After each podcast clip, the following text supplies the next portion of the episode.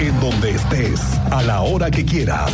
Esto es lo más importante en el podcast de Así sucede expreso del 101.1 FM Estéreo Cristal.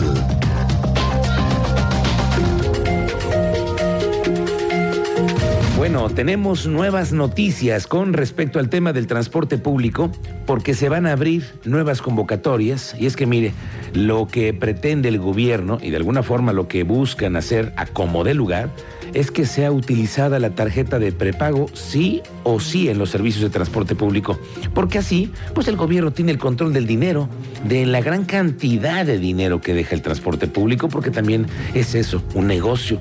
Pero entonces se están modificando rutas, ahora mismo estamos sobre la cuarta etapa en la que están sustituyendo camiones, camiones por camionetas tipo van y se supone que ya solo aceptan la tarjeta. La ruta 70 es, por ejemplo, una de esas. Ya no hay camiones grandes de estos chinos horribles. Bueno, pues ya no.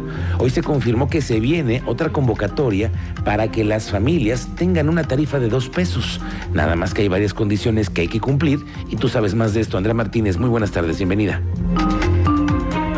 ¿Qué tal Miguel Ángel? Muy buenas tardes y también a toda la audiencia. Pues así es, del 24 de abril al 24 de mayo se abrirá eh, nuevamente esta convocatoria de la tarifa Unidos para la inscripción de nuevos eh, beneficiarios, es decir, alumnos, adultos mayores y personas con alguna discapacidad, así como también para el refrendo de estudiantes que ya están vigentes en el programa. Y bueno, al respecto, el director de la Agencia de Movilidad del Estado de Querétaro, Gerardo Juanalo Santos, explicó que este proceso será eh, pues al 100% a través de la aplicación de Crobus, sin embargo para aquellos eh, que no eh, puedan hacerlo a través de esta app, bueno también dispondrán de las ventanillas de la agencia y en las siete delegaciones municipales.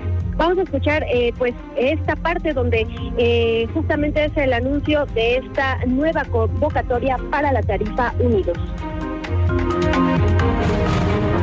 queremos presentar la nueva convocatoria que estamos lanzando de la tarifa Unidos.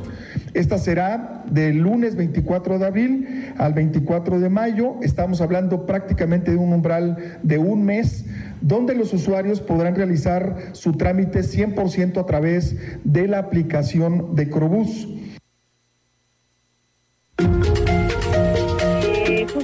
Durante la exposición de, esta nueva convocatoria, el director de la MEC eh, pues detallaba que para el caso de nuevos beneficiarios habrá eh, dos modalidades. Una es para los que tienen tarjeta y otros para los que no tienen tarjeta de prepago.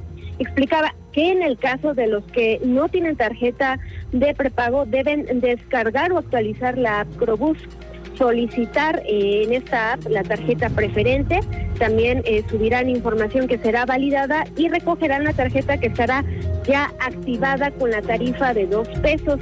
En el caso de nuevos beneficiarios, pero que ya cuentan con la tarjeta, eh, también deben descargar esta app, vincular la tarjeta que ya tienen, registrar eh, los datos, también subir eh, la documentación requerida y tendrán también que realizar pues una recarga para activar la tarifa para este caso de nuevos beneficiarios que, como ya les mencionaba, con o sin tarjeta, bueno, se les pedirá el CURP, la identificación oficial y comprobante de domicilio, también la constancia de discapacidad para el caso de las personas con discapacidad y la constancia de estudios para los alumnos. Bueno, esta convocatoria eh, también, eh, recordemos, es para eh, los estudiantes que van a refrendar en este caso, bueno, Juan Alus Santos explicaba que se le solicitará el comprobante de domicilio y la constancia de estudios actual. Ellos también eh, deben descargar la aplicación, vincular su tarjeta preferente, actualizar sus datos y se iniciará nuevamente un proceso de validación que durará máximo cinco días hábiles para que una vez, bueno, concluido esto, pues se les hará una notificación. Juanalo Santos advertía que los alumnos que no realicen eh, en este periodo su refrendo, bueno, pues serán susceptibles a darse de baja del programa y también de la tarjeta preferente. Con esta nueva convocatoria destacó, bueno, pues que se busca que más usuarios tengan acceso a la tarifa más baja del país, realizar pues un solo trámite sencillo a través de la app también la reducción de tiempos y evitar eh, traslados a los beneficiarios. Eh, finalmente, bueno, recordar, actualmente hay 89.193 usuarios preferentes beneficiados con la tarifa de dos pesos, de los cuales 46.069 son adultos mayores, 38.120 estudiantes y 5.004 personas con discapacidad. Para el programa de la tarifa Unidos, bueno, pues se destina una inversión mensual promedio 7 millones de pesos. Esta fue la información, Miguel Ángel. Gracias, Andrea Martínez. Pendientes de esta convocatoria y también de que funcionen los dispositivos, las tarjetas, porque a quienes les prometen una tarifa de dos pesos se las tienen que cumplir, igual que los transbordos, en donde hay hoy quejas, ¿eh? Lo sigo escuchando. Y mire lo que sí, es que hay una polémica también por los nuevos camiones que van a circular por la ciudad. Eso es algo que todos queremos conocer. ¿Qué tan eficientes van a ser? Qué tan ecológicos pueden llegar a ser, igual que tengan capacidad para las bicicletas, para cualquier persona que pueda subir. Y ya ve que en el nuevo carril de 5 de febrero se ha anunciado que solo van a circular allí camiones nuevos y diseñados para este carril. O sea, que no van a ser los chinos, como a los que se compraron en el sexenio pasado. Ya lo sabemos, esos que ahora son parte de un cúmulo de chatarra a la que ya no se le dio el mantenimiento y la empresa que en aquellos años consiguió, quién sabe cómo, eso sí, un jugoso negocio, pues ya ni regresó a darle mantenimiento y por eso los vemos descompuestos en las calles, no por chinos, sino porque no tuvieron mantenimiento. Y eso hizo entrar en la discusión y ahora a subirse al tema de los camiones, ¿a quién cree? Al exgobernador Domínguez, que ahora ya habla también de eso. No solamente sigue siendo un exgobernador muy participativo, ahora expuesto en negocios de deportes, y ahora desde su silla de exgobernador, ahora se puso a retar a los funcionarios del gobernador Curi. ¿Sí? Sí, a retarlos. Ese es el caso de los camiones chinos, en donde asumió así una postura. Esto fue lo que dijo. Lo lo desmiento y lo reto. ¿A qué? ¿A lo reto? A, que entremos en fichas técnicas, en motor, este, en, todo lo que es este tipo de camión, tanto que andan circulando este, este mismo camiones en Guadalajara, en Yucatán, en la Ciudad de México. Este, se puede estudiar. ¿Sería lo mismo el gobernador? Funciona perfectamente. Que les den mantenimiento nada más. Y es que viene a colación que vuelve a aparecer el exgobernador Domínguez porque ya se puso la primera piedra de lo que será el estadio de béisbol y como se lo adelanté aquí la semana pasada, sospechosamente va a estar en parte de las hectáreas que tienen en su rancho, la Cruz de Mayo. Tú sabes más de esto, Alejandro Payán. Buenas tardes.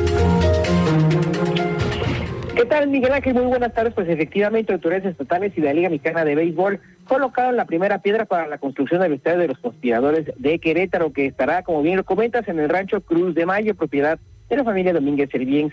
El estadio contará con una inversión de 600 millones de pesos en la obra que estará lista en un año para el arranque de la temporada 2024. El gobernador del estado, Mauricio Curi González aseguró que en Querétaro se necesitan más proyectos de ese tipo. Cabe destacar que este estadio tendrá la capacidad para albergar a 80 mil asistentes y 96 palcos y contará con lo último de la tecnología como pantallas y sonido para una mejor experiencia. Cabe destacar eh, Miguel Ángel que Francisco Orozco, dueño de los conspiradores de Querétaro, aseguró que el costo del terreno es el 10% de la obra, es decir, aproximadamente 60 millones de pesos. Si te parece bien, escuchemos el mensaje que dio el gobernador Mauricio Curi González durante eh, pues la colocación de la primera piedra de lo que será este estadio de los conspiradores de Querétaro. Querétaro ocupa más de este tipo de proyectos. Querétaro se ha hecho no solamente por sus gobernantes que hemos hecho nuestra parte, sino gracias al interés que han tenido las y los empresarios en este estado, que tiene todo, tiene certidumbre jurídica, tiene certidumbre en seguridad eh, física, patrimonial, en seguridad laboral,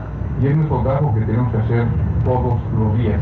Este tipo de proyectos hace que tengamos más chamba, eh, que tengamos más gente con dignidad de trabajo. Logísticamente está en un lugar privilegiado, hay que aprovecharlo, Paco. Te felicito por tomar esta decisión de venir a Querétaro. No te vas a arrepentir de venir a Querétaro.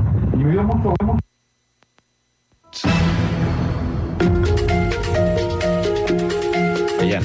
Comentar que al respecto el presidente de la Liga Mexicana de Béisbol, Horacio de la Vega, estuvo presente en este acto donde destacó la expansión de Liga eh, Mexicana de Béisbol a 20 equipos con las plazas de Chihuahua y Querétaro, que eh, pues estarán eh, conmemorando los 100 años de existencia de la Liga Mexicana de Béisbol. finalmente, comentar que pues el dueño del equipo, Francisco Orozco, aseguró que el estadio de béisbol será uno de los mejores de México y tendrá una inversión 100% privada, tanto en lo que es el terreno como en la obra para el desarrollo de estos trabajos. Bueno, ya lo veremos. Gracias, Alejandro Payán. Ojo para todos aquellos que les gusta pisarle porque en el anillo vial Fray Junípero Serra están ya por arrancar con las multas en serio. El gobernador Mauricio Curi informó que a partir del 21 de abril, la semana que entra, arranca la tercera etapa de la implementación de las fotomultas en el anillo vial Fray Junípero Serra. En esta etapa se comenzarán a mandar las multas a los domicilios de los automovilistas que van a rebasar o que rebasen los límites de velocidad. Se va a enviar la multa y la foto en la que se captó al automovilista rebasar los límites de velocidad para que pague la infracción correspondiente. La de las personas, con foto y con todo. Y de verdad lo que buscamos aquí no es recaudatorio, es 100%, son clics de vida para cuidar a la gente. Tenemos el dato que ha, ha disminuido considerablemente y ha habido cero accidentes fatales. Vamos contigo, Teniente Mérida, ¿cómo te va? Buenas tardes. Ángel, muy buena tarde a nuestra audiencia para platicarles de lo que se ayer en la comunidad de Navajas, donde la Policía Municipal del Marqués tuvo que rescatar a una actuaria que se enfrentó a la agresión de seis personas, entre ellos un menor, bueno, joven de 17 años, cuando se llevaba a cabo una diligencia de embargo. este tipo de personas estaba impidiendo la cumplimentación de la diligencia, de hecho llegaron incluso a retener a la actuaria en una habitación ante esta situación, los elementos de la Secretaría tuvieron que actuar y en este enfrentamiento se liaron con la policía, lo que provocó que uno de los elementos resultara con una fractura en una de sus muñecas. Fue intervenido ayer por la noche. Las lesiones no ponen en peligro su vida y se va a investigar también el actuar de los elementos, ya que los vecinos señalan que existió abuso policíaco. Pero esto les damos detalles más adelante, Miguel Ángel. Gracias, Teniente Mérida. Estamos pendientes contigo. Ojo con este tema educativo que se pone calientito. La secretaria de Educación, Martelena Soto, ha confirmado que la directora de la escuela primaria, Benito Juárez, esta que está en San José el Alto, al nororiente de la capital, está separada de su cargo. ¿Por qué? Es que se está realizando una investigación por parte del órgano interno de control de la UCEBEC por dos presuntos casos de abuso sexual Sí, abuso sexual por parte de un alumno de sexto grado en contra de dos niños de segundo año. Esto es luego de que el lunes padres de familia impidieron el regreso a clases después de las vacaciones de Semana Santa. Es que no les daban respuesta por este caos. La directora estará separada de sus actividades administrativas hasta que se resuelva el procedimiento que se lleva a cabo, obviamente, en los órganos internos de control de la Secretaría de Educación. Se está, desde el primer día se está atendiendo la situación y al día de hoy la, directora de la escuela está, está fuera de la escuela para que se resuelva, mientras tanto, eh, el procedimiento del órgano interno de control.